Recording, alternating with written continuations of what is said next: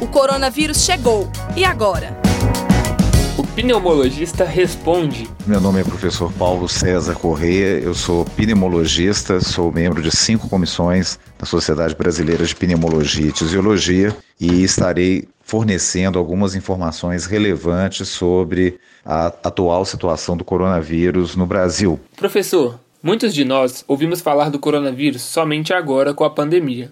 Estamos descobrindo que existe mais de um tipo.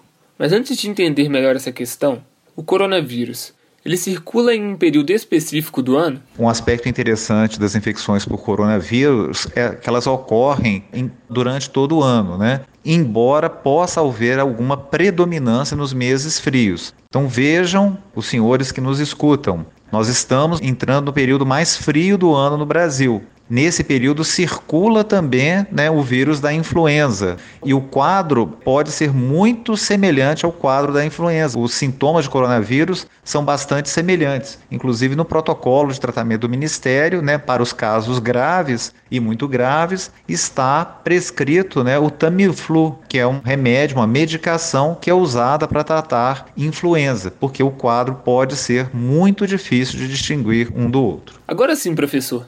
Vamos falar dos gêneros do coronavírus. Quer dizer, existem outros circulando por aí entre a população, mas todos eles são graves e causam problemas respiratórios? Os coronavírus que infectam os seres humanos, que já foram identificados, são os alfa-coronavírus e os beta-coronavírus. Esses são os gêneros dos coronavírus. E entre os coronavírus, tem quatro causadores de uma doença respiratória que não é grave, que a gente chama de não SARS, e uma causadora de quadro agudo respiratório grave chamado de SARS. Em novembro de 2002, foi descoberto um novo beta-coronavírus que causa síndrome respiratória aguda grave também, então chamado de SARS-CoV, um outro beta-coronavírus. E agora eclode outro coronavírus que também causa doença respiratória aguda grave. Por isso, esse coronavírus da epidemia atual de 2019